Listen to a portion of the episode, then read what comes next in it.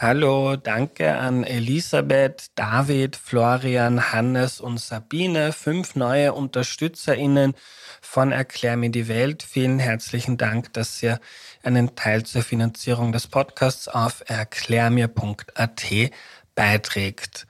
Die Aufnahme heute gibt's auch mit Video auf YouTube. Also wer mich und meinen Gast gerne anschauen möchte, während wir sprechen, schaut mal auf YouTube und sucht nach Erklär mir die Welt und lasst ein Abo dort. Und jetzt zur heutigen Folge.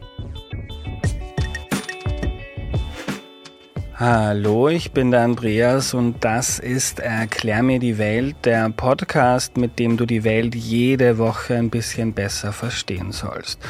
Heute blicken wir nach einem Jahr Ukraine-Krieg ein bisschen zurück und wollen verstehen, wie der Krieg in der Ukraine funktioniert. Und das erklärt uns Markus Reisner. Hallo. Servus, danke für die Einladung. Hallo lieber Max, wir haben gesagt, wir duzen uns. Ich bin gerne, der Andi. Gerne. Kannst du dich zu Beginn noch kurz vorstellen, bitte? Also mein Name ist äh, Markus Reisner, ich bin Oberst des österreichischen Bundesheeres, äh, bin der Leiter der Forschungs- und Entwicklungsabteilung an der Theresianischen Militärakademie. Dort ist es unsere Aufgabe, sich auch mit der Zukunft des Krieges auseinanderzusetzen und das in der Ausbildung an die angehenden Offiziere und Offizierinnen äh, weiterzugeben. Zurzeit, seit 1. September, bin ich der Kommandant der Garde in Wien und ich bin einer der Medienexperten, der versucht, der österreichischen Bevölkerung den Schrecken des Krieges näher zu bringen auf eine verständliche Art und Weise, um also hier ein Bild zu bekommen, was in der Ukraine hier passiert. Mhm. Markus, ich würde mal gerne ein paar Punkte herauspicken. Gehen wir ganz zu, ganz am Anfang. Der Angriff Russlands auf Kiew. Wie ist der abgelaufen? Ja, vielleicht auch für die Hörer, dass es äh, am Beginn auch das also ganz klar zum Ausdruck gebracht wird. Es ist so, dass wir natürlich jetzt mit Beginn dieses Angriffes äh, sehr konzentriert auf das immer geschaut haben, was in Kiew passiert ist und natürlich auch in den nächsten Monaten danach in der Ukraine. Aber ich möchte schon betonen, und wir haben das ja auch in der Forschungs- und Entwicklungsabteilung gemacht, der Krieg hat eigentlich schon viel früher begonnen. er hat also schon 2014 äh, ganz massiv äh, einen Einfluss auf die Ukraine ausgeübt. Wir haben also damals die Inbesitznahme der Krim gehabt. Da haben wir in Europa mehr oder weniger davon Notiz genommen. Dann die Ereignisse in den äh, sogenannten Separatistengebieten, äh, also am ukrainischen Nationalfeiertag kam es damals im August äh, 2014 zum massiven Einmarsch der russischen Truppen in den Separatistengebieten. Und warum betone ich das so sehr? Weil der Krieg eigentlich erstens viel länger dauert. Es wird jetzt, jetzt immer in der Replik mit diesem einen Jahr als solches bezeichnen. Beziehungsweise, und das ist das Wichtige, die Ukraine hat aus diesen Ereignissen 2014 gelernt. Sie hat also hier ganz wesentliche Ableitungen getroffen, die dann entscheidend waren bei der Verteidigung ihres Landes beim Angriff der Russen äh, im Februar letzten Jahres. Und damit bin ich jetzt bei Kiew.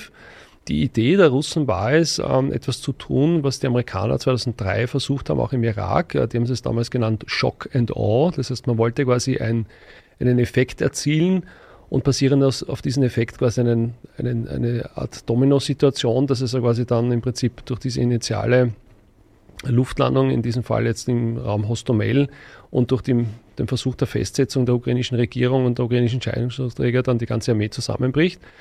Äh, so wie die Amerikaner 2003 versucht haben, beim Einmarsch im Irak durch ein Bombardement des Regierungsviertels damals Saddam Hussein zu treffen. Und genau das haben die Russen auch versucht. Ist aber schiefgegangen. Wir können im Detail noch ein bisschen darüber reden, warum das schiefgegangen ist.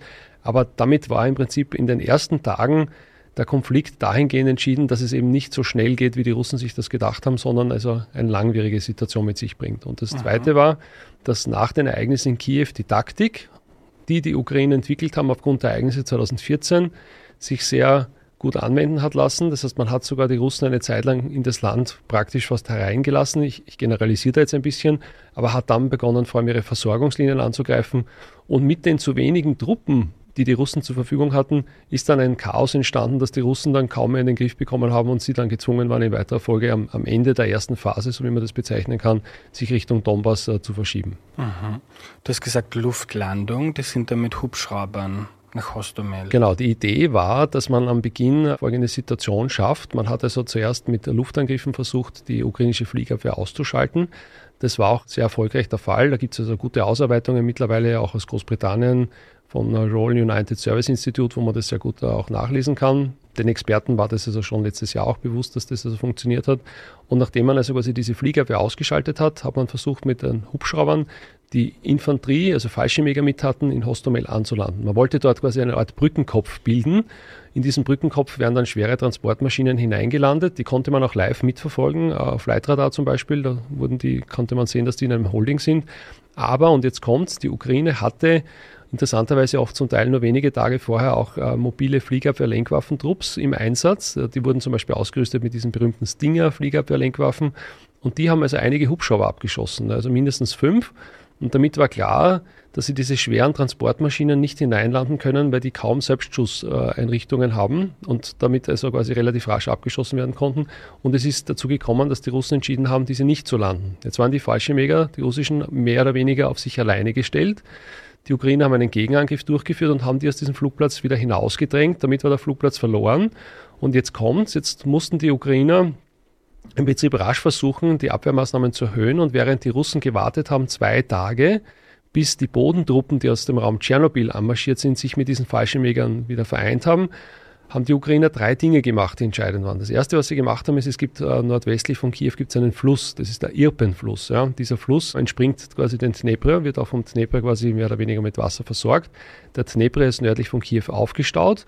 Man hat dort dieses Stauwerk gesprengt und der Dnepr hat sich in dieses Flussbett des Irpen ergossen und hat im Prinzip einen riesigen See geschaffen. Das heißt, das war ein, ein Hindernis, das man nicht leicht überwinden konnte. Das zweite war, die Ukraine haben die Brücken über den Irpen gesprengt, äh, unter anderem auch in der Ortschaft Irpen selber. Das heißt, wie sich dann nach zwei Tagen die russischen Truppen aus Hostomel über Putscha Richtung Irpen in Bewegung gesetzt haben, sind sie plötzlich vor diesem riesigen See gestanden und den zerstörten Brücken und haben Pioniergerät angefordert. Und während sie auf das Pioniergerät gewartet haben, am 26. in der Früh hat die Ukraine das dritte Element zum Einsatz gebracht.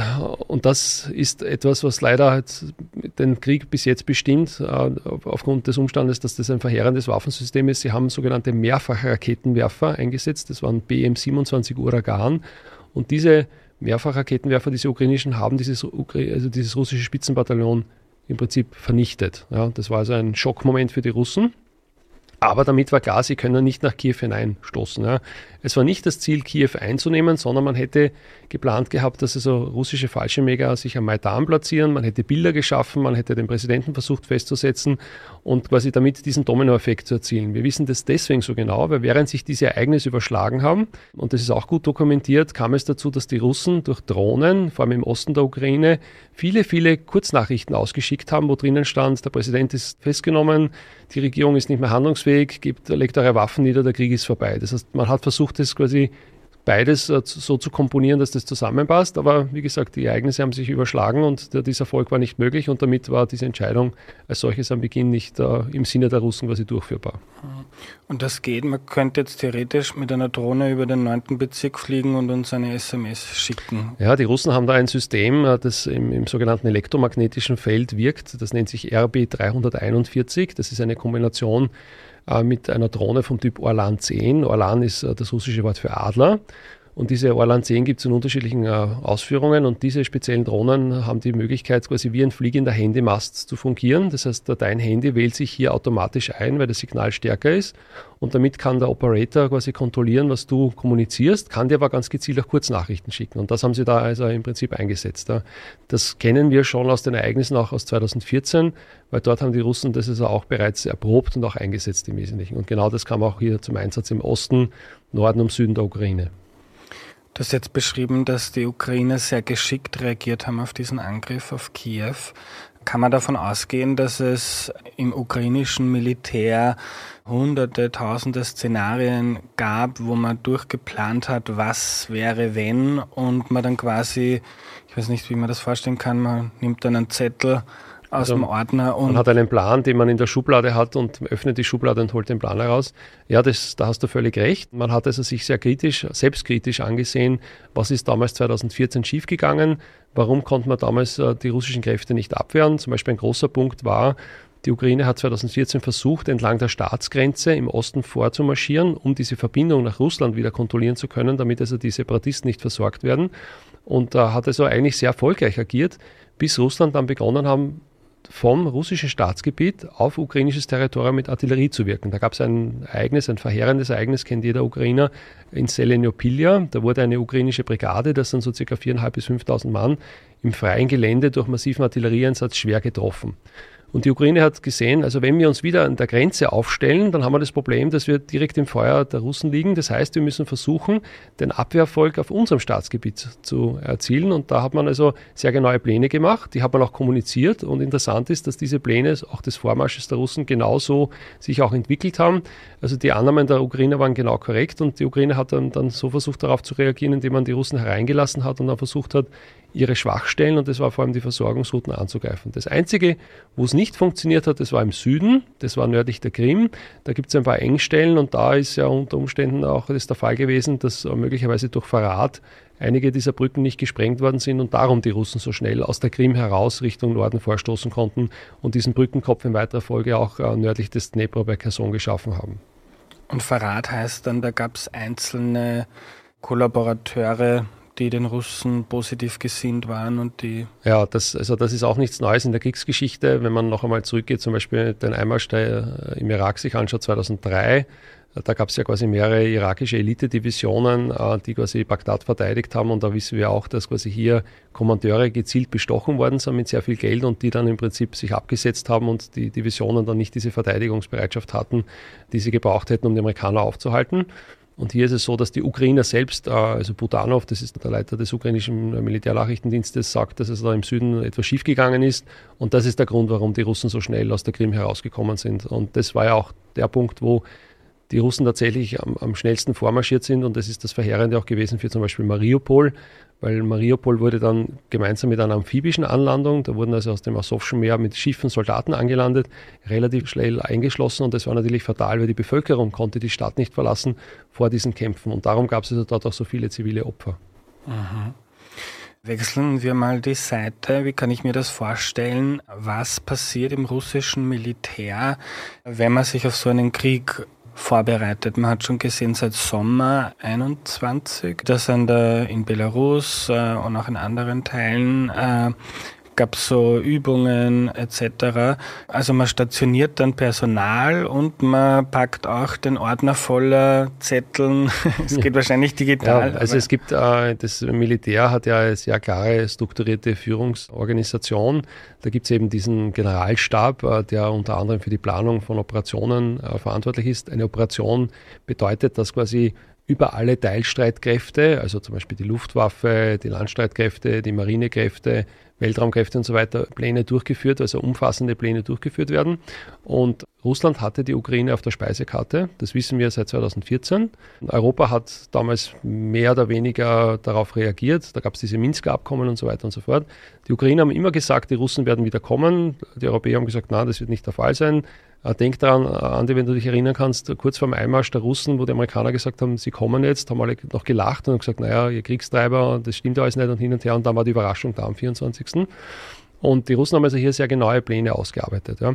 Es gibt eine interessante Geschichte, die ich aus einer guten Quelle äh, zitieren kann, dass die Russen zwei grundsätzliche Pläne entwickelt hätten. Ja. Der eine Plan war der, den wir dann gesehen haben, der Plan A nennen wir ihn so, dass man gesagt hat, wir werden also quasi einen Effekt am Anfang schaffen und dann versuchen, rasch an mehreren Stellen gleichzeitig einzumarschieren. Der große Vorteil dieses Plans war in der Argumentation beim Vortrag an Putin, dass man gesagt hat, wir brauchen nur die Berufssoldaten dafür, also nur das Berufskader. Ja. Darum waren ja diese knapp 200.000 Mann äh, sehr, sehr gering bemessen im Wesentlichen. Ja. Das war der Plan A. Der Plan B wäre gewesen, dass man sich konzentriert auf den Donbass, dort in einer Zangenbewegung versucht, die dort ca. 40 Prozent dislozierten ukrainischen äh, Landstreitkräfte einzuschließen aber diese zweite Planungsgruppe hat gesagt, wir brauchen also wirklich massiv Soldaten, um das durchzuführen, 500.000 bis 600.000 Mann. Das heißt, wir müssen eine Teilmobilmachung durchführen.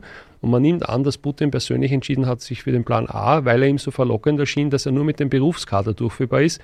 Das heißt, die Bevölkerung im Optimalfall gar nicht viel mitbekommt, außer den glorreichen Sieg der russischen Truppen.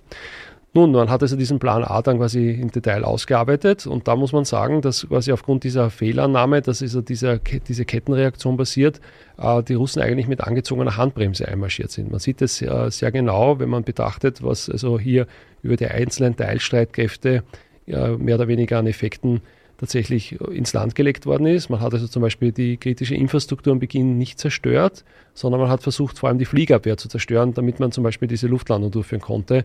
Man hat versucht, die Kommandostruktur der Ukrainer zu treffen. Man hat versucht, hier quasi gezielt zu beeinflussen. Erst im Laufe des Konflikts wurde dann der Krieg, wenn ich das so sagen darf, fast schon total, wo dann die Russen begonnen haben, spätestens mit dem 10. Oktober letzten Jahres die kritische Infrastruktur massiv anzugreifen. Aber man kann also hier sehr schön sehen, dass dieser Plan so im Prinzip äh, strukturiert war, wie wir es übrigens aus der russischen Militärgeschichte schon aus der Vergangenheit kennen, weil selbst beim Einmarsch in Ungarn, äh, in der Tschechoslowakei und sogar in äh, Kabul in Afghanistan war es immer so, dass fast dieselbe Situation war, am Beginn so eine Art Enthauptungsschlag und dann der Versuch der Truppen rasch quasi in das Land zu marschieren. Der Punkt ist, im Militär sagt man immer, der beste Plan hält bis zum ersten Schuss ja, und dann überschlagen sich die Ereignisse und dann hängt sehr viel von dem Personal ab. Sie sind in der Lage, selbstständig im Sinne der Sache zu arbeiten. Und da sieht man natürlich, dass die russische Armee immer noch sehr in dieser Doktrin der Sowjetunion ausbildet, also sehr zentralistisch, während die Ukrainer zum Beispiel dieses berühmte, man nimmt das quasi äh, im Deutschen die Auftragstaktik oder im amerikanischen Mission Command verinnerlicht hat. Das heißt, da wusste jeder, was ist also mein, meine Aufgabe, was ist mein Ziel, wie schaut das in der Zusammenschau aus und darum hat man das also dann sehr gut hinbekommen im Wesentlichen. Ja. Mhm. Wie kann ich mir das jetzt vorstellen? Jetzt haben wir geredet über, über Kiew. Wenn ich Fläche einnehmen möchte, also ich marschiere da ein, ich stelle mir das dann so vor, dann fahre ich da die Hauptstraße mit dem Panzer entlang. Äh, und wir kennen ja diese Karten, wo dann immer rot markiert ist, äh, ja. was die Russen jetzt gerade besetzt halten. Wie nehme ich Raum ein? Und ich sage, okay, das soll jetzt mir gehören, da will ich niemanden mehr reinlassen. Mhm. Was mache ich dann? Ja, also da ist wieder ganz wichtig, sich vor Augen zu führen, wie groß dieses Land ist. Ja, man äh, muss sich mal die Mühe machen, quasi die Grenzen der Ukraine nehmen und dann das nach Mitteleuropa, Westeuropa zu verschieben und dann sieht man einfach, wie riesig dieses Land ist. Und wir waren ja auch immer sehr getäuscht von diesen Pfeilen, die da quasi sich in das Land hineinbewegt haben. Einerseits, weil man sich gedacht hat, naja, die sind ja nicht weit vormarschiert. Andererseits musste man sich bewusst machen, wie groß diese Distanzen eigentlich waren. Ja. So, das Entscheidende ist immer, es gibt hier Faktoren, die man quasi in Zusammenwirken bringen muss. Das ist also Kraft, also die Kräfte, die man einsetzt für diesen Einmarsch. Das ist der Raum, wenn möchte man quasi in einer kurzen Zeit in Besitz nehmen. Das ist der Faktor Zeit. Das geht also immer um die Geschwindigkeit. Und es ist der Faktor Information. Was weiß ich also zum Beispiel jetzt vom Gegner? Wo befindet sich der zu einer gewissen Zeit? Ja? Und ähm, man hat zum Beispiel ja am Beginn gesehen, dass die Russen in relativ linearen Kolonnen, also entlang der Straße quasi in das Land hineingefahren sind. Viele haben gesagt, naja, das ist ja eigentlich eine Katastrophe, wie die das machen. Ja, man muss wissen, warum sie es gemacht haben. Ja? Die Russen haben versucht, ja, in kurzer Zeit so viel Raum wie möglich in Besitz zu nehmen. Ja? Jetzt ist es so, dass sie äh, auf einer Straße mit einer Panzerkorone einfach weiterfahren können, wenn sie unter sogenannter Feindbedrohung sind. Ja. Das Militär versucht das Gelände ein bisschen einzuteilen. Man sagt also, bis zu dem Punkt X zum Beispiel, zur Ortschaft X, ist feindfrei. Das heißt, ich kann sehr schnell in einer Kolonne fahren. Ja. Dann haben wir feindgefährdetes Gebiet, zum Beispiel in der Ortschaft. Da muss ich dann schauen, dass die Gefechtstechnik angepasst wird, dass ich nicht überrascht werde. Und dann habe ich vielleicht sogar vermutlich Feind besetzt, also wirklich eine feindliche Stellung. Und da muss ich dann wirklich Informationen aufgehen und dann quasi Kämpfe in diesen Raum nehmen. Was natürlich der Fall ist, ist, dass diese Unterteilung des Geländes die Geschwindigkeit beeinflusst. Ne? Also im freien Gebiet kann ich sehr schnell fahren, 30, 40 km/h sind so quasi die, die, die Geschwindigkeiten, die man also mit militärischen Einheiten da zusammenbringt.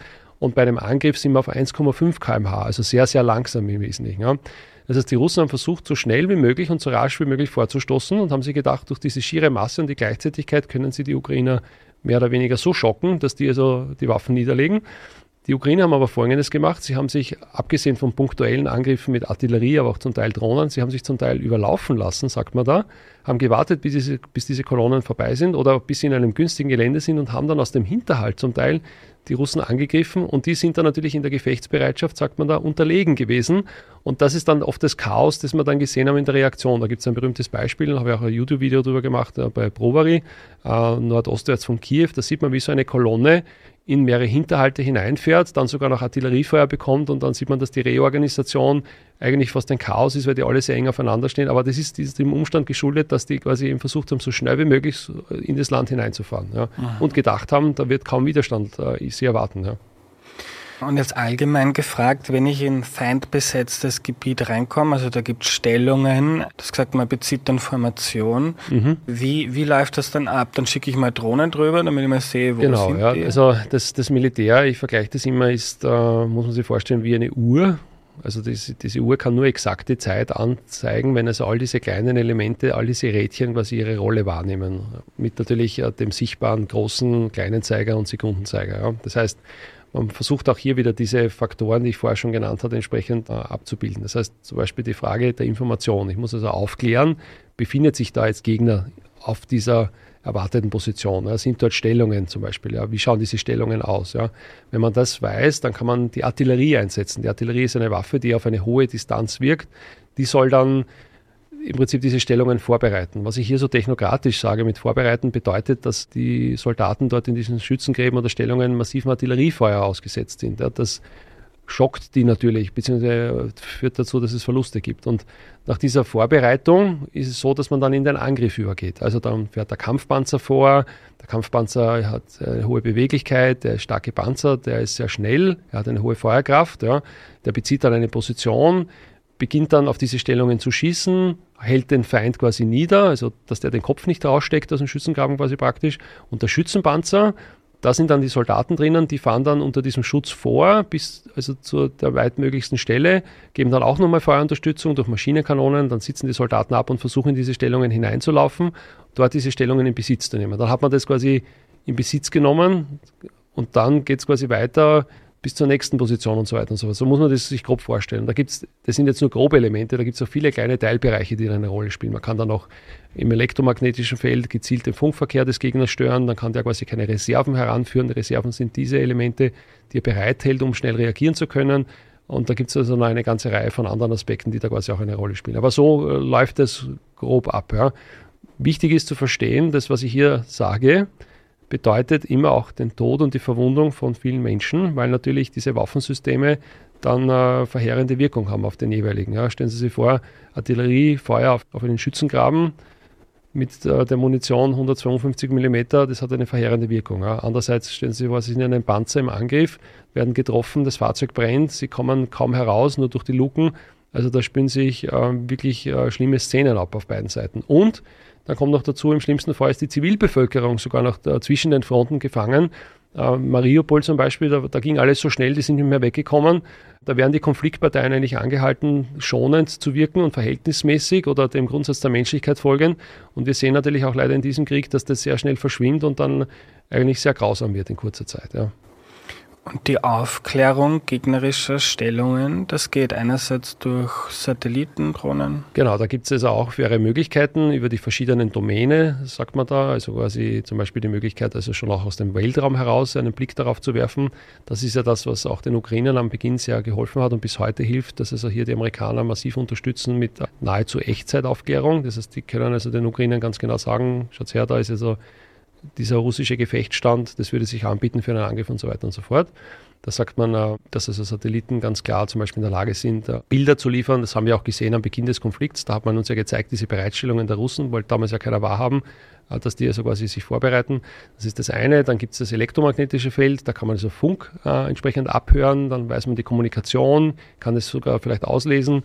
Dann gibt es die Möglichkeit natürlich äh, durch Flugzeuge, dass man wirklich äh, tatsächlich Aufklärung fliegt äh, oder vor allem durch Drohnen. Drohnen sind ein ganz ein wesentliches Element. Auch da sieht man, dass dieser moderne Krieg, der vorausgesagt worden ist, was diesen Bereich betrifft, tatsächlich auch in der Ukraine der Fall ist. Wir haben also grob ja, entlang der Frontlinie, die ja sehr lang ist, 1100 Kilometer ungefähr oft zu Spitzenzeiten, wir haben so zwischen dreieinhalb und 4.000 Drohnen zu jeder Zeit im Einsatz, ja, die also hier versuchen, ganz gezielt aufzuklären. Und das ist dann die Basis für das Handeln am Boden. Oft ist es sogar noch so, dass eigene Aufklärungseinheiten auch noch speziell Räume aufklären, um dann, dann quasi den, den nachfolgenden Kräften die Möglichkeit zu geben, die Geschwindigkeit wieder entsprechend zu erhöhen, weil wenn die Aufklärer vor Ort sind, dann kann die Panzerkolonne hinten natürlich schneller fahren, weil sie weiß, vor ihnen befindet sich nicht der Feind. Also das ist also auch noch einer der Gründe. Der Aufklärer ist so mit dem Fernrohr oder wie macht er das? Der Aufklärer war also der, der quasi Mittel hatte in der Vergangenheit, die ihm in der Lage versetzt haben, quasi über eine große Distanz äh, tatsächlich ein Bild zu generieren. Das ist, wie du richtig sagst, Andi, der alte Feldstecher, mit dem man ins Gelände schaut, aber da gibt es natürlich heute schon viel, viel mehr. Es gibt da Sensoren, die über weite Distanz wirken können, bei Tag und bei Nacht. Es gibt auch autonome Systeme, Drohnen, aber vielleicht auch Landfahrzeuge, die man einsetzen kann. Ja. Aber er versucht vor allem diesen Faktor Information dahingehend aufzubereiten, dass dann die Kraft, also die, die nachfolgende Kolonne relativ rasch vormarschieren kann und weiß, wo der Gegner sich befindet. Ja. Und jetzt drehen wir den Spieß um, äh, wenn ich mich verteidige, ich habe da meine Stellungen und ich weiß, früher oder später wird der Gegner kommen. Wie bereite ich mich darauf vor und wie schütze ich mich? Ja, da ist es auch so, dass äh, es einen Raum gibt, wo du erwartest, dass dann der Gegner also mit seiner Kraft quasi ansetzt. Diesen Raum versuchst du vorzubereiten. Ja. Du versuchst quasi das Gelände so zu wählen, dass es dich begünstigt. Ja. Also zum Beispiel eine Enge, wo der Gegner automatisch zusammenfahren muss, kanalisiert wird zum Beispiel. Ja. Oder wo du ihn aus der Flanke angreifen kannst. Aus der Flanke angreifen heißt, dass der, die, die angreifenden Fahrzeuge vorne am meisten gepanzert sind und du versuchst von der Seite oder von hinten zu wirken, weil du dort mit einer Panzerwehrlenkwaffe zum Beispiel oder einer Panzerwehrwaffe durchdringen kannst, die Panzerung. Das heißt, du versuchst also hier diese Stellung so zu wählen. Du kannst also das Gelände verstärken zum Beispiel. Du kannst einen Panzergraben errichten, Minenfelder. Das ist das, was wir auch jetzt Was ist ein Panzergraben? Ein Panzergraben ist im Prinzip äh, ein, ein tiefer Graben, wo das Fahrzeug hineinfährt, sich fängt und nicht mehr selbstständig herausfahren kann, sondern ein zusätzlich unterstützendes Fahrzeug braucht, um ihn quasi da wieder herauszubringen. Und das, das ist das, was du zum Beispiel siehst, was beide Seiten jetzt auch entlang der Front oft äh, eingerichtet haben. Die Russen zum Beispiel, da, da gibt es diese Wagner- und Surovikin-Linie, die besteht aus diesen tiefen Panzergräben und dann sieht man auch sehr oft diese pyramidenförmigen kleinen Betonklötze, das nennt man Drachenzahn und da ist auch die Idee, dass das Panzer, dass der Panzer sich drauf fängt äh, und nicht weiterfahren kann, beziehungsweise ein leichtes Ziel ist für zum Beispiel eine Panzerperlenkwaffe. Ja? Also Panzergraben, Minenfelder, Drachenzähne und so weiter und so fort. Ja? Und wenn du quasi den Raum definiert hast und deine Kräfte eingesetzt hast, dann versuchst du auch wieder hier vorausschauend zusätzliche Kräfte einzusetzen, damit du weißt, wo kommt der jetzt im Prinzip, ja? Oder was macht er dann, wenn er quasi in dieses Minenfeld zum Beispiel ein? Versucht er dann zu umfassen über das nächste Tal zum Beispiel und da setzt du dann auch Kräfte ein und dann hältst du immer auch ein Element bereit, das nennt man dann Reserve, dass wenn der Gegner es irgendwo schafft, dann überraschend dann doch einen Durchbruch zu erzielen oder zu umfassen, damit du dieses Element nimmst und ihm entgegensetzt. Ja. Und das siehst du dann quasi auf dem Gefechtsfeld. Du siehst, auch wenn du jetzt die letzten Monate betrachtest, in vielen Beispielen, wo das funktioniert hat von beiden Seiten, wo es aber schiefgegangen ist. Was aber im Prinzip immer erkennbar ist, ist immer dann, wenn eine Seite in den Angriff übergeht, sie das Problem hat, dass der Verteidiger den Vorteil hat, zu bestimmen, eben wo dieses Gefecht stattfindet und dass es dann immer auf der Angreiferseite zu massiven Verlusten kommt. Ja, das haben wir jetzt vor kurzem auch gesehen bei Ugledar, wo du vielleicht das mitbekommen hast, wo diese russische Kampfgruppe in dieses Minenfeld gelaufen ist, der Ukraine. Das haben die Ukrainer fernverlegt, das haben sie sehr schlau gemacht und auch weitreichende Panzerabwehrwaffen überwacht und damit haben die Russen sofort äh, Verluste gehabt im Wesentlichen. Ja. Auf der anderen Seite, wie die Ukraine versucht haben, in Kherson den Brückenkopf einzudrücken, gibt es leider auch dort verheerende Beispiele. Es gibt zum Beispiel ein, ein, Video, wo du siehst, dass eine, ein, ein ukrainisches Panzerbataillon, das sind so 500 Mann mit entsprechenden Kampffahrzeugen angreifen und ein einzelner russischer Panzer ein Fahrzeug nach dem anderen herausschießt, weil er sehr günstig steht und diese Abwehrmöglichkeit quasi dann ergibt. Und dieses Zusammenspiel quasi zwischen Kraft, Raum, Zeit und Information, das entscheidet dann, ob du das für dich entscheidest, dieses Gefecht oder nicht. Und als Verteidiger klärt man sich dann auch selber auf. Also man fliegt mit einer Drohne drüber und schaut, was sieht der Gegner, sind genau, gut versteckt. Ja, also ich habe vorher schon erzählt von diesen dreieinhalb bis 4.000 Drohnen, die da immer im Einsatz sind. Die ukrainische Seite zum Beispiel die Flugstunden, die sie haben, die Hälfte davon fliegen sie zur Eigenaufklärung. Das heißt, die Drohnen schauen, sind meine Stellungen gut getarnt, weil wenn meine Stellungen gut getarnt sind, dann kann ich davon ausgehen, dass die russische Drohne sie nicht erkennen kann. Das heißt, die schauen, haben wir uns quasi gut eingerichtet und hoffen somit quasi, dass die russischen Drohnen sie dann nicht erkennen können. Ja, und die Russen machen genau das Gleiche. Das heißt, da, das versucht man also auch hier entsprechend durch Tarnung zum Beispiel äh, so vorzubereiten, dass der Gegner nicht weiß, wo diese Stellungen sind zum Beispiel. Ja. Und man hört immer, die Russen oder die Ukraine haben sich eingegraben. Das steht dann immer dafür, dass es dann sehr schwer einzunehmen ist, wenn man sich lange genug vorbereitet. Genau, eingraben heißt, äh, dass man sich quasi versucht, in dem Gelände, in dem man quasi diese Verteidigungsstellung errichtet, äh, sich entsprechend geschützt einzurichten. Warum? Damit man eben gegen diese Artillerie geschützt ist im Wesentlichen. Und da gibt es verschiedene Ausbaustufen. Es gibt diesen alten Schützengraben, ähm, den, den wir alle kennen. Der ist meistens so zickzackförmig. Warum ist der zickzackförmig? Das ist deswegen der Fall, wenn eine Artilleriegranate einschlägt, dass die Splitter nicht den Graben entlang wirken, sondern durch diese, durch diese Winkel abgelenkt werden. Ja. Ähm, dann, wenn man mehr Möglichkeiten hat, versucht man das ein, zu, also eingedeckt zu machen. Das heißt also Baumstämme drüber zu legen, in der maximalen Ausbaustufe vielleicht sogar betonierte Stellungen und so weiter. Immer das Ziel, so lange wie möglich den Soldaten schützen zu können, vor allem gegen das Artilleriefeuer und ihm die Möglichkeit zu geben, auch äh, der Abwehr. Das, das versteht man unter diesen Eingaben und das sehen wir auf, auf, auf beiden Seiten. Man sagt auch, eine der wichtigsten Waffen des ukrainischen Soldaten, du wirst jetzt lachen wahrscheinlich, ist der Feldspaten. Ja, der Feldspaten deswegen, weil aufgrund dieses massiven Artillerieeinsatzes, wenn immer die Ukrainer gezwungen sind, in eine Position überzugehen, sie sofort versuchen, eine sogenannte Schützenmulde auszuheben, wo man sich quasi hineinkuscheln kann, dass wenn die Artillerie oder Mörser zum Beispiel eingesetzt werden, dass man hier einen Mindestschutz hat als solches. Ja. Und das ist etwas, was wir eigentlich aus den Kriegen kennen, des Ersten und des Zweiten Weltkrieges, was also heute oft vergessen wird. Also, dass der Feldspaten dann noch einmal diese Bedeutung hat, das hätten viele wahrscheinlich in dieser Form nicht erwartet. Ja. Wie kann ich mir so einen Tag im Krieg vorstellen? Also es ist ja nicht so, man geht in der Früh quasi wie ins Büro und so, so Chef, was machen wir heute? Ja. Ähm, wie viel läuft da spontan ab? Wie viel nach Plan? Wie schaut so ein, ein Tag im Leben eines Soldaten? Ja, das hängt aus? natürlich immer davon ab, was jetzt quasi momentan im Prinzip für den Soldaten, für, den, für diese Einheit, für den Verband im Prinzip vorgesehen ist ja, und welcher, welcher Teilstreitkraft er angehört. Ja. Also ein Pilot eines Flugzeuges hat einen anderen Tagesablauf als der Infanterist quasi im Schützengraben. Ja. Nehmen wir jetzt einen Infanteristen her, also einen Soldaten, der quasi mit der Waffe zu Boden kämpft. Ja.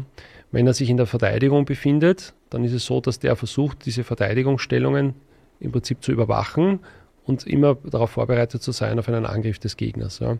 Der Gegner wird versuchen, ihn mürbe zu machen. Wie macht er das? Er macht es zum Beispiel immer wieder durch Artillerie Einsatz, ja, bei Tag und bei Nacht. Das heißt, er versucht ihn nicht zur Ruhe zu kommen zu lassen, versucht ihn quasi psychologisch auch abzunützen und natürlich durch die Treffer auch physisch, durch Verletzte, die entstehen, die man dann bergen muss und so weiter und so fort. Ja. Und das kann aber auch sehr eintönig und sehr zermürbend sein. Ja. Das drückt dann auf die Moral. Da musst du dir vorstellen, jetzt haben wir zum Beispiel immer noch Winter und Kälte äh, wenn dann noch dazu kommt quasi Regen oder vielleicht eine Schmelzperiode, da, steht da Wasser im Schützengraben, du hast deine Füße immer im, im Kalten, es gibt den Grabenfuß, also wo du dann quasi das Problem hast, dass du deine Füße nicht mehr trocken bekommst. Also das, das, das äh, ist sehr bedrückend im Wesentlichen. Ja. Und dann kommt es zum Angriff. Also der Gegner versucht dich anzugreifen. Es kommt im Prinzip zum Umstand, dass du versuchst, das abzuwehren. Da gibt es ja auch einige Videos, wo man das sieht, auch in einer Form, wie man es nicht mehr möglich gehalten hat, diese Grabenkämpfe und so weiter. Das ist natürlich existenziell bedrohend, weil es geht hier um dein Leben, das Leben deiner Kameraden, zu deiner Linken, zu deiner Rechten. Und, und man sieht natürlich, dass also wenn man sich die Bilder betrachtet, dass das also unbarmherzig und grausam ab, sich abspielt. Ja. Hinzu kommt ein weiterer Aspekt jetzt in der Ukraine-Krise zum Beispiel, ist nicht nur die Artillerie, die dich mürbe macht, sondern auch die Drohnen. Ja. Also beide Seiten haben begonnen, Drohnen mit kleinen Sprengkörpern zu bewaffnen. Die kommen dann bei Tag und bei Nacht, werfen diese ab ja, und detonieren und verursachen wieder Verwundete im Wesentlichen. Ja. Da ist es sogar so, da gibt es also verheerende Bilder, wo man sieht, dass die Soldaten fast apathisch sind. Warum? Weil sie durch die Kälte fast gelähmt sind und selbst der Abwurf einer Granate sie kaum aus der Lethargie herausbringt. Ja. Also eine verheerende Situation und ähm, gerade der Erste Weltkrieg, die Bücher, die also hier entstanden sind, geben uns ja auch ein bisschen ein Bild, wie es in diesen Schützengräben zugegangen ist. Damals kam noch der, der, der, der Aspekt des Giftgases dazu. Ähm, das fehlt äh, zum Glück äh, nach wie vor in der Ukraine und wird hoffentlich auch nicht da eintreffen. Aber es ist natürlich eine sehr, sehr schlimme Situation. Ne? Wie kann ich mir das psychisch vorstellen? Du hast jetzt schon von Apathie gesprochen.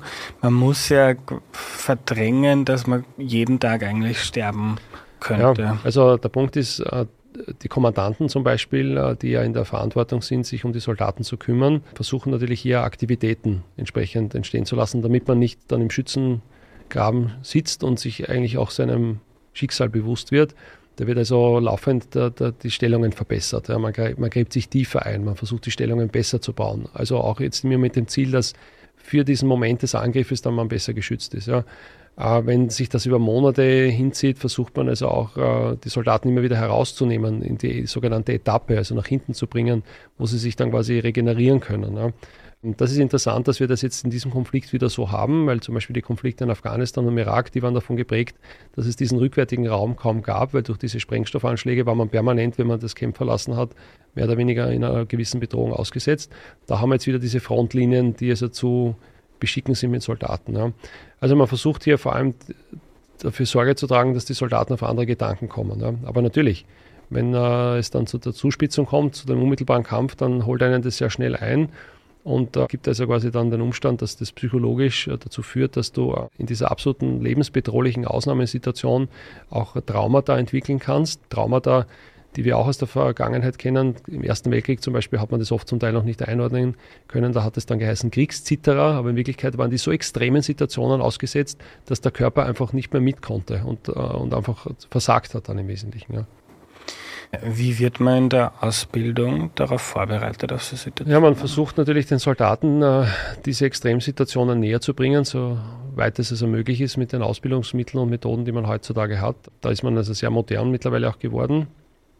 Also der Punkt ist natürlich, dass man versucht, zum Beispiel das Bedienen der Waffe drillmäßig anzulernen, dass der also nicht quasi in der Hektik des Gefechts äh, dann noch einmal drüber nachdenken muss, sondern dass er es also von vornherein beherrscht. Das, das tut man.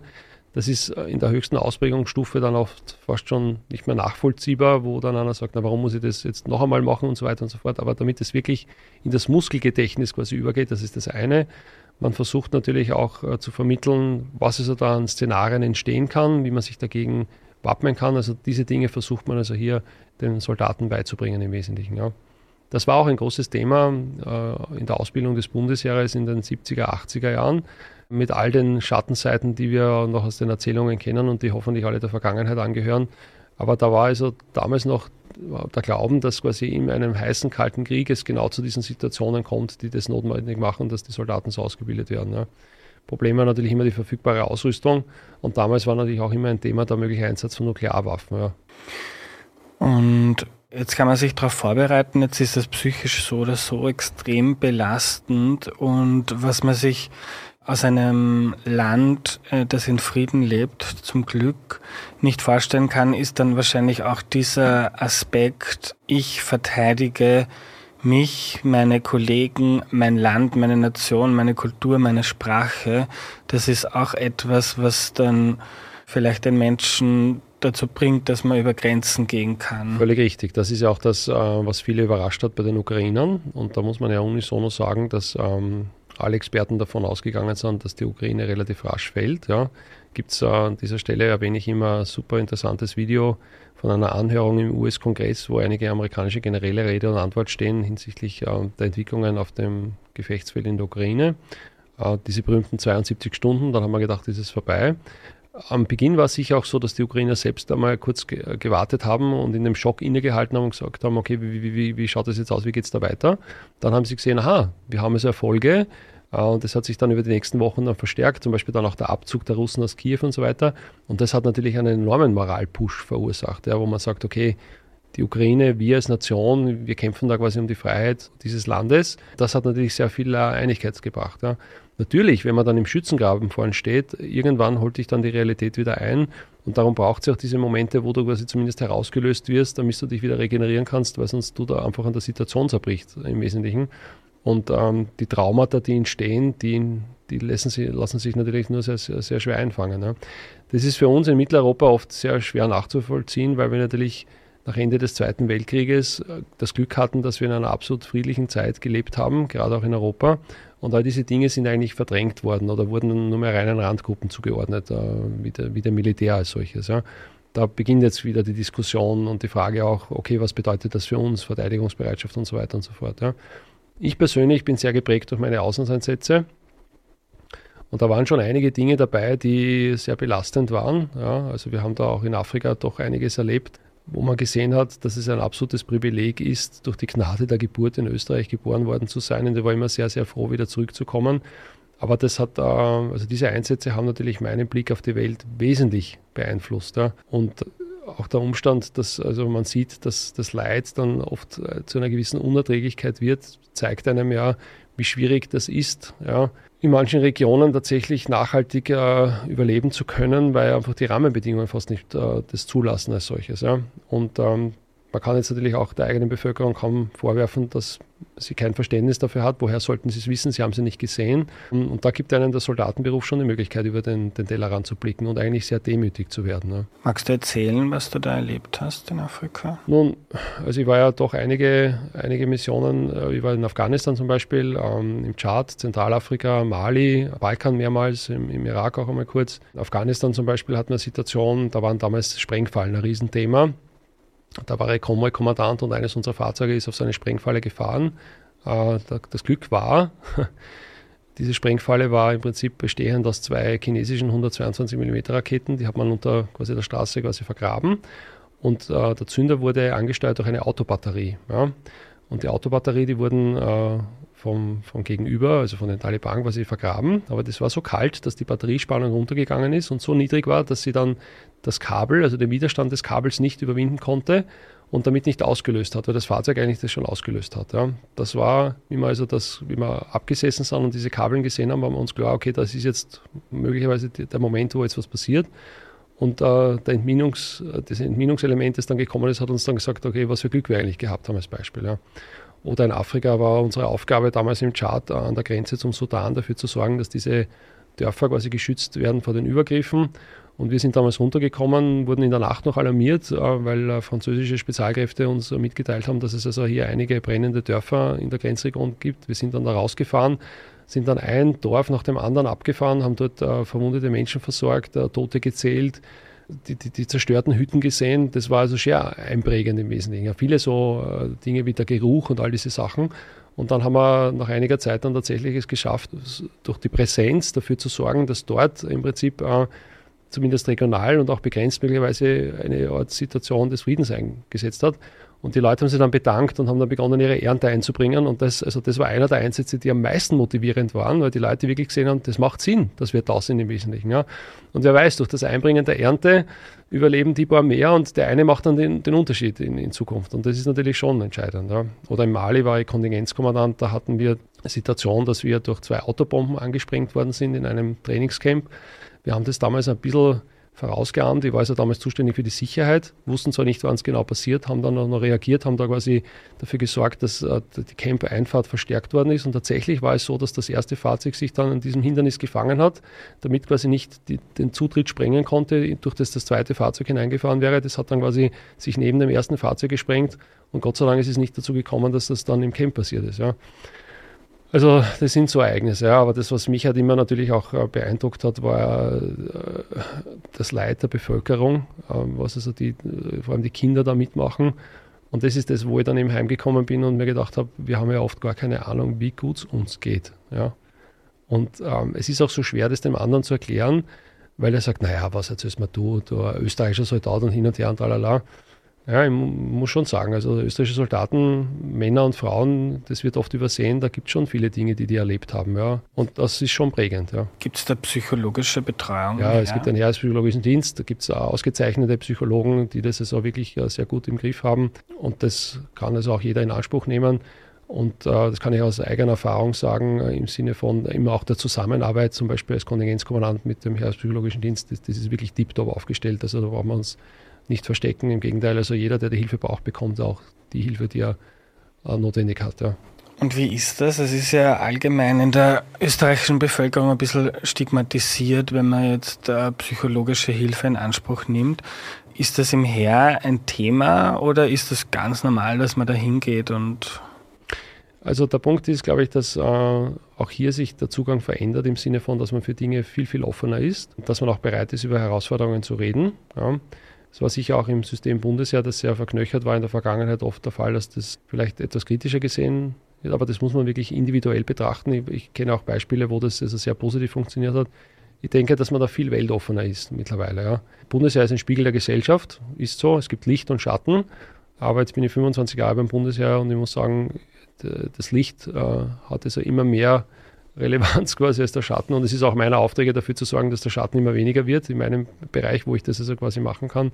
Aber mein Bild auf die Welt hat es wesentlich geprägt. Ja. Und, und der Punkt war, du musst in die Ferne schweifen, um zu sehen, ja, wie gut es dir eigentlich geht. Ja? Und, und das habe ich immer mitgenommen. Ja.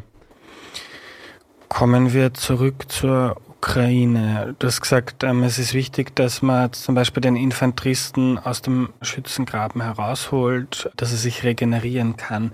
Wie kann man sich denn in einem Kriegsgebiet regenerieren?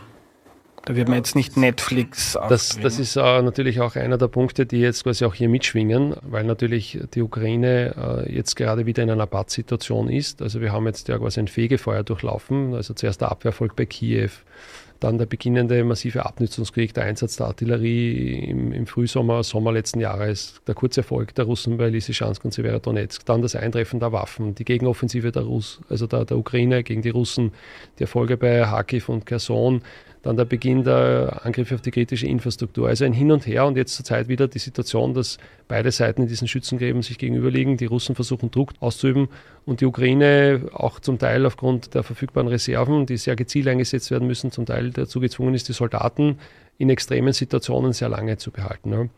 Und die Dinge, die dann da wichtig sind, die sind oft ganz einfach. Das ist zum Beispiel wieder trockene Füße zu haben. Also einfach den Schützengraben kurz zu verlassen und die Socken zu wechseln, kurz an eine Tasse Tee zu trinken, einen Zuspruch zu haben. Ja? Also jemand, der sagt, hey, wie geht's? Wir schaffen das schon. Ja, ich habe gehört, zum Beispiel, dort äh, hat es diesen Abwehrfolg gegeben. Ja, wir werden das machen. Ja?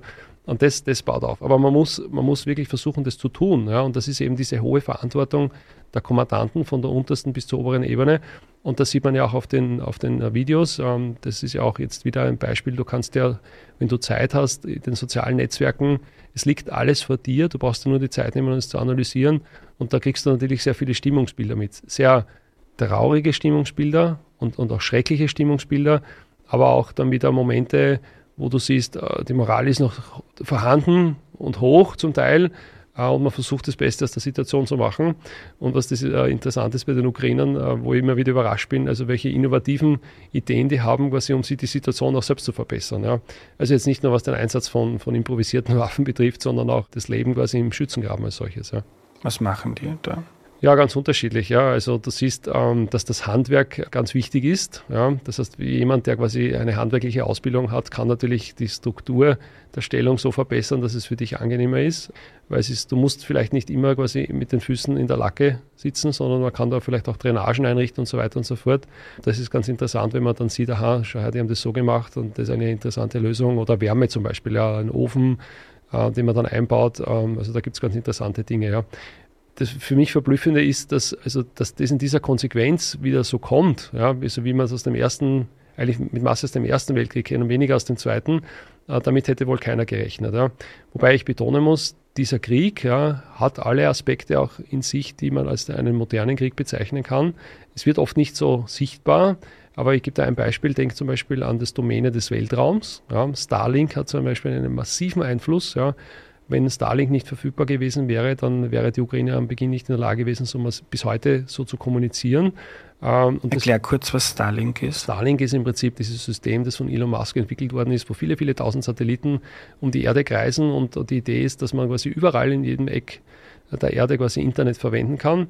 Und Satellitenkommunikation ist sehr schwer zu stören im Prinzip. Man muss fast physisch die Satelliten zerstören, aber wenn du ein Empfangsgerät hast, ein Terminal, kannst du quasi wo auch immer kommunizieren. Und das Interessante an diesem Konflikt ist, wir haben also hier das, den ersten Konflikt, wo ein Privatier maßgeblich auf einer Seite der Konfliktparteien hier Einfluss ausübt. Und das ist eben der Umstand eben der Verwendung von Starlink in der ukrainischen Armee bis auf die unterste Ebene. Ja. Die Ukrainer haben da auch gerade im digitalen Bereich sehr viele, sehr gute äh, innovative Lösungen. Ich weiß nicht, ob du schon mal gehört hast, äh, für die Artillerie zum Beispiel, dass man sehr schnell äh, erkannte Ziele bekämpfen kann. Ähm, so Art wie, wie Uber. Ja. Also du hast quasi im Prinzip eine App, da kannst du reinmelden, wo ist der Gegner. Dann sehen das alle und einer sagt, ja, ich bin in Reichweite, ich übernehme das Ziel. Also solche Dinge werden da quasi angewandt und das macht natürlich die Kommunikation möglich und da sind wir also dann wieder bei Starlink zum Beispiel. Ja. Und das amerikanische, weil es ja eigentlich ein Wahnsinn, dass es Elon Musk ist ja auch bekannt dafür, dass er Stimmungsschwankungen hat äh, und sich und immer wieder so da gesagt, ja, vielleicht überlege ich mir das anders. Ähm, hat das amerikanische Militär sowas nicht selber auch und könnte das zur Verfügung stellen? Da ist auch ganz interessant, das amerikanische Militär hat jetzt in den letzten Jahren immer gesprochen von den sogenannten zukünftigen Multi-Domain Operations. Ja, also Domäne sind eben diese verschiedenen Ebenen der Kriegsführung, also die Landdomäne, die Luftdomäne, Seedomäne, Weltraum, ähm, dann das elektromagnetische Feld ist so, oft wird sogar als eigene Domäne bezeichnet, aber vor allem auch der Cyberraum und der Informationsraum. Ja. Und Multi-Domain Operations bedeutet, dass Operationen übergreifend über all diese Domäne in sehr, sehr kurzer Zeit passieren. Ja. Und das sehen wir auch jetzt zum Teil. Ja. Also viele sagen ja, dass äh, die Amerikaner hier auch eine Blaupause von dem sehen, so wie sie sich den Krieg der Zukunft vorstellen. Es gibt auch da hier einige Institutionen, die also nicht unwesentlich eine Rolle spielen äh, in dieser Kommunikations- zur Verfügungstellung. Wir sind immer sehr geprägt von den Bildern, die wir sehen, äh, quasi der Soldaten im Schützengraben, der brennende Panzer und so weiter.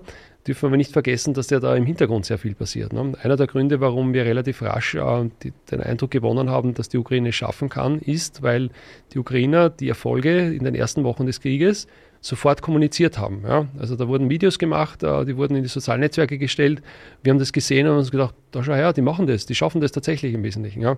Gibt da zum Beispiel auch ein gutes Beispiel, ähm, die Offensive bei Kharkiv. Ja. Die Russen haben begonnen, sich bereitzustellen, weil sie einen Angriff Richtung Süden äh, durchführen wollten und weil sie das Problem auch zum Teil bis heute haben, dass sie zu wenig Infanterie haben, haben die Kräfte zusammengezogen. Jetzt hat man erkannt, dass quasi Stellungen ausgedünnt werden. Ja. Dieses Aufklärungsergebnis wurde von den Amerikanern den Ukrainern zur Verfügung gestellt. Gesagt, da ist ein günstiger Moment des Angriffes. Die Ukrainer haben dann dort angegriffen mit eigentlich einer sehr kleinen Kampfgruppe, haben hier diese dünn besetzten Stellungen durchstoßen und sind quasi sehr rasch in die Tiefe vorgestoßen. Das heißt, die Spitze dieser Kampfgruppe, das waren diese klassischen Panzer, Kampfschützenpanzer, aber dahinter waren leichte Kräfte, die haben dann die Spitze überholt, sind rasch in die Tiefe vorgefahren, haben sich in all diese Ortschaften gestellt, haben dort die ukrainische Flagge genommen, haben ein Video gemacht und haben das in die sozialen Netzwerke gestellt. Telegram zum Beispiel. Ja. Also Telegram ist ein ganz großes Thema in, in der Ukraine, Russland. Da sind Millionen Menschen in verschiedenen Telegram-Gruppen. Alle haben das gesehen, die Russen auch, haben sich gedacht, aha, die stehen ja schon hinter uns und sind einfach geflüchtet im Wesentlichen. Ja, haben also alles liegen und stehen gelassen, sind auf das nächste Fahrzeug mit vier Rädern und sind quasi Richtung Osten gefahren. Ja. Überraschung und Täuschung nennt sich dieser Grundsatz. Ja. Und da sieht man, wie also quasi Kommunikation äh, und das gezielte Umgehen damit äh, im Informationsraum, was für einen entscheidenden Einfluss das haben kann. Ja. Markus, zum Ende stelle ich dir noch eine ganz leichte Frage. Wie hört dieser Krieg auf? Was ist ein Szenario, damit er aufhört? Ja, das Problem ist, dass quasi Abnützungskriege leider immer die Herausforderung haben, dass sie so lange geführt werden, bis einer Seite die Ressourcen ausgehen, auf der einen Seite, oder die Bevölkerung nicht mehr bereit ist, das Leid des Krieges mitzutragen, oder quasi ein entscheidender Erfolg erzielt wird von einer Seite. Ja. Und wir sind in so einem Abnützungskrieg. Ja. Der Abnützungskrieg hat sich angekündigt dann in der zweiten Phase des Konflikts letztes Jahr, wo also dann die Russen versucht haben, den sehr beweglichen Ukrainern einen Stellungskrieg aufzuzwingen, wo sie dann ihre Stärken ausspielen konnten, nämlich die Artillerie.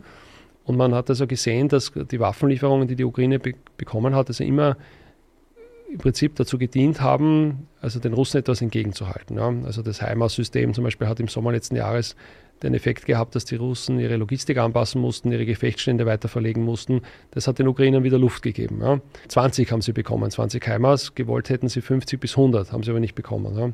Kampfflugzeuge sind nach wie vor ein Thema, ja, auch bis jetzt nicht eingetroffen für die Ukraine.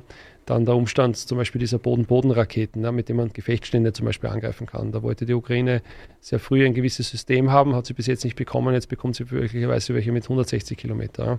Dann die Angriffe ab dem Oktober auf die kritische Infrastruktur, die Marschflugkörper, ballistischen Raketen der Russen. Ja wo nichts unternommen wird, um das zu beenden, beziehungsweise die Fliegerabwehr offensichtlich immer noch sehr begrenzt ist. Ja. Aber man könnte zum Beispiel die Satellitenkommunikation stören oder zerstören. Ja. Und dann vielleicht noch, um ein Beispiel zu geben, wo dann wieder Überraschungen passieren, ist wie bei Kherson, wo dann plötzlich 30.000 Russen, die eigentlich fast zusammengedrängt in diesem Kessel vor der Gefangennahme stehen, sich über Nacht über drei schwer beschädigte Brücken abziehen. Ja. Was man erkennen kann, ist, dass quasi offensichtlich ja, die Ukraine zwar das notwendige Gerät bekommt, aber immer nur so viel, dass quasi man den Russen zwar was entgegenhalten kann, auch einen Abwehrerfolg erzielen kann, aber keinen durchschlagenden Erfolg erzielen kann. Ja. So, warum ist es so, dass man immer, wenn die Russen aus einer symmetrischen Situation in eine asymmetrische kommen, dann nur dafür sorgt, dass die Situation wieder symmetrisch wird, aber nicht überschießend? Weil natürlich die große Furcht ist, dass, äh, wenn die Russen in die Enge getrieben werden, es zu einer irrationalen Handlung kommt. Ja. Also möglicherweise Einsatz von Atomwaffen. Mhm. Wenn du mhm. genau hingehört hast, das war bei Kherson ein Riesenthema. Da haben die Ukrainer sogar selber gesagt in Richtung Westen, macht euch keine Sorgen, wenn sie Atomwaffen einsetzen, wir werden trotzdem weitermachen. Das Problem ist aber natürlich, man kann das dann sehr schwer einfangen. Ja. Und jetzt ist die Strategie, ähm, sich auch der Amerikaner quasi hier dafür zu sorgen, dass die Ukraine quasi nicht äh, kollabiert oder nicht untergeht, aber dass das hat, was sie braucht, um sich zu verteidigen zu können. Ja. Und man hofft, dass die Russen von selbst auf draufkommen, dass es keinen Sinn mehr macht, hier weiterzukämpfen, sondern aufgeben. Oder es so rumort in der Bevölkerung, dass sie sagen, aus dieser Krieg bringt jetzt nichts. Ja. Gibt sogar einen, Begriff dafür, man nennt es Boiling the Frog. Ja. Das heißt, man kocht den Frosch und hofft, dass der Frosch im Prinzip dann bewusstlos wird und stirbt äh, und nicht vorher quasi aus, aus dem, dem Heferl heraushüpft im Wesentlichen. Ja. Das Fatale daran ist, und darum erkläre ich das so lang und breit, ist, dass das heißt, dass der Krieg sich in die Länge zieht ja, und dass die Ukraine zum Beispiel immer wieder gezwungen ist, neue, vor allem Humanressourcen aufzubringen. So, was heißt jetzt Humanressource? Was ich da jetzt so technokratisch sage, bedeutet Menschen, ja, Soldaten, die in den Schützengräben stehen und quasi mit den Waffen, die sie bekommen, weiterkämpfen müssen. Ja. Und da ist natürlich die Situation, dass wir ein 145 Millionen Volk haben, Russland, mit gewisser Kapazität an Mobilisierung, das gegen ein 35 Millionen Volk kämpft, wenn wir die Geflüchteten wegrechnen. Und solange die Russen nicht einsehen, dass es keinen Sinn mehr macht oder aufhören, werden sie weiter gegen diese Stellungen anrennen und die Ukraine wird gefordert sein, weiter Soldaten aufzubringen. Ne? Und man kann also nur hoffen, dass äh, es zu einem Punkt kommt, wo trotzdem rasch es zu einer Entscheidung kommt. Ja. Und momentan sehen wir das noch nicht, weil wir haben beide Maximalforderungen, beide sind davon überzeugt, äh, dass sie den Krieg gewinnen können. Beide haben die Unterstützung, die sie brauchen. Die Russen, also aus der Bevölkerung heraus, nach wie vor. Ja, wir können uns das auch lange und breit schönreden, aber es ist nach wie vor so, dass die Soldaten an die Front gehen, dass die russische Rüstungsindustrie liefern kann, dass die Wirtschaft offensichtlich zwar leidet, aber nicht so leidet, dass sie zusammenbricht. Und auf der anderen Seite sagt der Westen ganz klar, wir unterstützen die Ukraine. Also Biden hat das jetzt ja auch gestern in, in, in Warschau gesagt, hat gesagt, die Ukraine wird nicht verlieren, wir werden die Ukraine weiter unterstützen. Ja. Bedeutet, dass es weitergeht. Und historisch, man möge mir das äh, erlauben, ich weiß, die historischen Rahmenbedingungen sind nicht eins zu eins vergleichbar, ganz klar, aber um das geht es gar nicht, es geht mir um das Stimmungsbild. Sage ich immer, wir sind aus dem Jahr 1914 im Jahr 1915 angekommen. Warum? Das Jahr 1915 war das Jahr der Ernüchterung, wo es in all den Hauptstädten Europas man festgestellt hat, all die Annahmen, die wir getroffen haben, treten so nicht ein. Ja, der Krieg wird länger dauern. So, jetzt müssen wir mobilisieren. Wir müssen unsere Rüstungswirtschaft hochfahren. Ja, wir müssen Munition produzieren. Riesenthema zurzeit, der Munitionshunger der ukrainischen äh, Streitkräfte. Wie, wie können wir den also quasi nachhaltig äh, befüllen? Und das ist also die Realität, in der wir angekommen sind. Ja. Und es gibt äh, aus meiner Sicht nur zwei Optionen. Das eine ist, dass man die Ukraine massiv unterstützt, damit sie quasi durchhalten kann und quasi Russland äh, sich wieder zurückzieht. Das ist das eine. Und das andere ist, dass wir offensichtlich feststellen, wir können das nicht, ja, auch nicht dazu bereit sind, als postheroische Gesellschaften uns da einzubringen und danach geben. Und dann ist natürlich dann das der Fall, dass wir auch ganz realistisch irgendwie versuchen müssen, aus diesem Dilemma herauszukommen. Ja. Aber das dazwischen, ja, dieses Fegefeuer, das wir immer erleben, das verlängert den Krieg und das sehen wir jetzt zurzeit, ja, aufgrund mhm. der Gründe, die ich schon gesagt habe. Ja. Aber der Krieg wird realistischerweise mit Verhandlungen enden und Immer wieder wird jetzt auch nach Korea geblickt, wenn es um ein, ein Szenario geht. Kannst du darüber noch? Ja, Korea ist aus meiner Sicht eigentlich ein gutes Beispiel, weil wenn man sich ein bisschen die 50er, die frühen 50er Jahre anschaut, was in Korea passiert ist, so sieht man, dass ja damals eine UN-Truppe im Wesentlichen einen Vorstoß äh, der Koreaner zurückgedrängt hat. Dann als zu einem massiven Angriff gekommen ist mit Unterstützung der Chinesen und schlussendlich dann die Front eingefroren ist äh, entlang einer Frontlinie und dort zwei Jahre fast verharrt ist. Ah, und es einen Waffenstillstand gab, der bis heute besteht. Es, es gibt keine Friedensverhandlungen, es gibt diesen Waffenstillstand. Ja. Korea ist sicher ein Szenario, wobei uns natürlich klar sein muss, wenn das eintritt, dann hat natürlich die Ukraine signifikante Teile ihres Landes verloren. Auch wenn es nur in Form des Waffenstillstands ist, der vorherrscht. Ja. Und wir dürfen nicht vergessen, dass Russland im September letzten Jahres gesagt hat, diese vier Gebiete, Kherson, Zaporozhia, Donetsk und Luhansk, und dazu muss man eigentlich auch die Krim noch zählen, dass das russisches Territorium ist im Wesentlichen, also eine Maximalforderung, die am Tisch liegt. Ja. Am Ende des Tages wird es sicher so sein, dass es zu einer Entwicklung kommt, die die Leute auf beiden Seiten zwingt, an den Verhandlungstisch zurückzukehren. Momentan ist die Situation so, dass ganz klar auch gesagt werden muss, wenn die Ukraine jetzt quasi nachgibt, die Russen davon überzeugt sind, okay, wir haben jetzt lange genug durchgehalten, wir werden es gewinnen. Warum? Wir brauchen nicht verhandeln. Das ist ja das Dilemma, was hier entsteht. Ja. Also es muss der Leidensdruck so groß sein, dass man dafür bereit ist. Und dann wird es natürlich eine Lösung geben auf dem Verhandlungstisch, so wie es in der Kriegsgeschichte immer im Prinzip der Fall war, unabhängig davon, ob jetzt dann quasi eine Seite komplett zusammengebrochen ist und kapituliert hat oder ob es quasi eine Art Waffenstillstand gab, so wie wir es aus Nord- und Südkorea kennen. Ja. Der wesentliche Faktor ist, es muss also zu irgendeiner Situation kommen, wo die Bevölkerung wieder aus diesem Dilemma herauskommt, weil die leidet ja massiv unter diesen Ereignissen. Ja. Die Ukraine auch als solches. Ja. Die Ukraine verteidigt sich auf ihrem eigenen Staatsgebiet gegen den russischen Angriff. Ja. Das heißt, alles, was an Zerstörung passiert, passiert in der Ukraine. Ja. Man sieht das ja sehr schön, wenn man zum Beispiel die kritische Infrastruktur sich anschaut und die Zerstörung. Ja. Wenn du dir ein Satellitenbild anschaust von Osteuropa, du siehst quasi die fast schwarze Ukraine und das hell erleuchtete Moskau. Und dann siehst du, was Kriegsfolgen heißt im Wesentlichen. Ja. Und da ist natürlich die Ukraine massiv betroffen momentan. Ja. Und über die, die Folgen, die da noch zu bedenken sind, quasi, da könnte man noch eine eigene Sendung machen. Ja. Also die Wirtschaftssituation, äh, wie kann das Land selber überleben, was bedeutet das, der Wiederaufbau, all diese Dinge, die da noch eine Rolle spielen. Ja. Das ist das Verheerende. Wir haben also fast 80 Jahre nach Ende des Zweiten Weltkrieges es zugelassen, dass die Fuhre des Krieges wieder Unwesen treibt. Und jetzt ist sie da und wir bekommen sie nicht los. Und je länger sie da ist, desto mehr Zerstörung passiert. Danke für deine Einblicke und deine Zeit, Markus. Danke für die Zeit und das Vertrauen und gerne. Servus. Was nehme ich mir mit? Markus ist ein sehr bildhafter Erklärer. Er hat mir näher gebracht, was Krieg eigentlich für Soldatinnen heißt, wie er in der Praxis funktioniert. Und ich hätte mir eigentlich nie gewünscht, dass ich mich damit jemals im Detail beschäftigen muss oder möchte, weil es ja auch sehr interessant ist. Nächste Woche gibt es zur Abwechslung ein anderes Thema, also ganz was anderes, nämlich Fäkalschlammmanagement. Das klingt vielleicht abstrus, aber Johannes Busseck vom Roten Kreuz, der mir da geschrieben hat, dass er dazu eine Episode machen möchte, ist ein wahnsinnig lustiger, cooler, gescheiter Typ und der bricht das herunter und erklärt uns allen, warum das super interessant ist.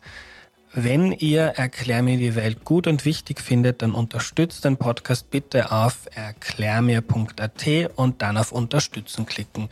Wir hören uns nächste Woche. Bis dann, euer Andreas.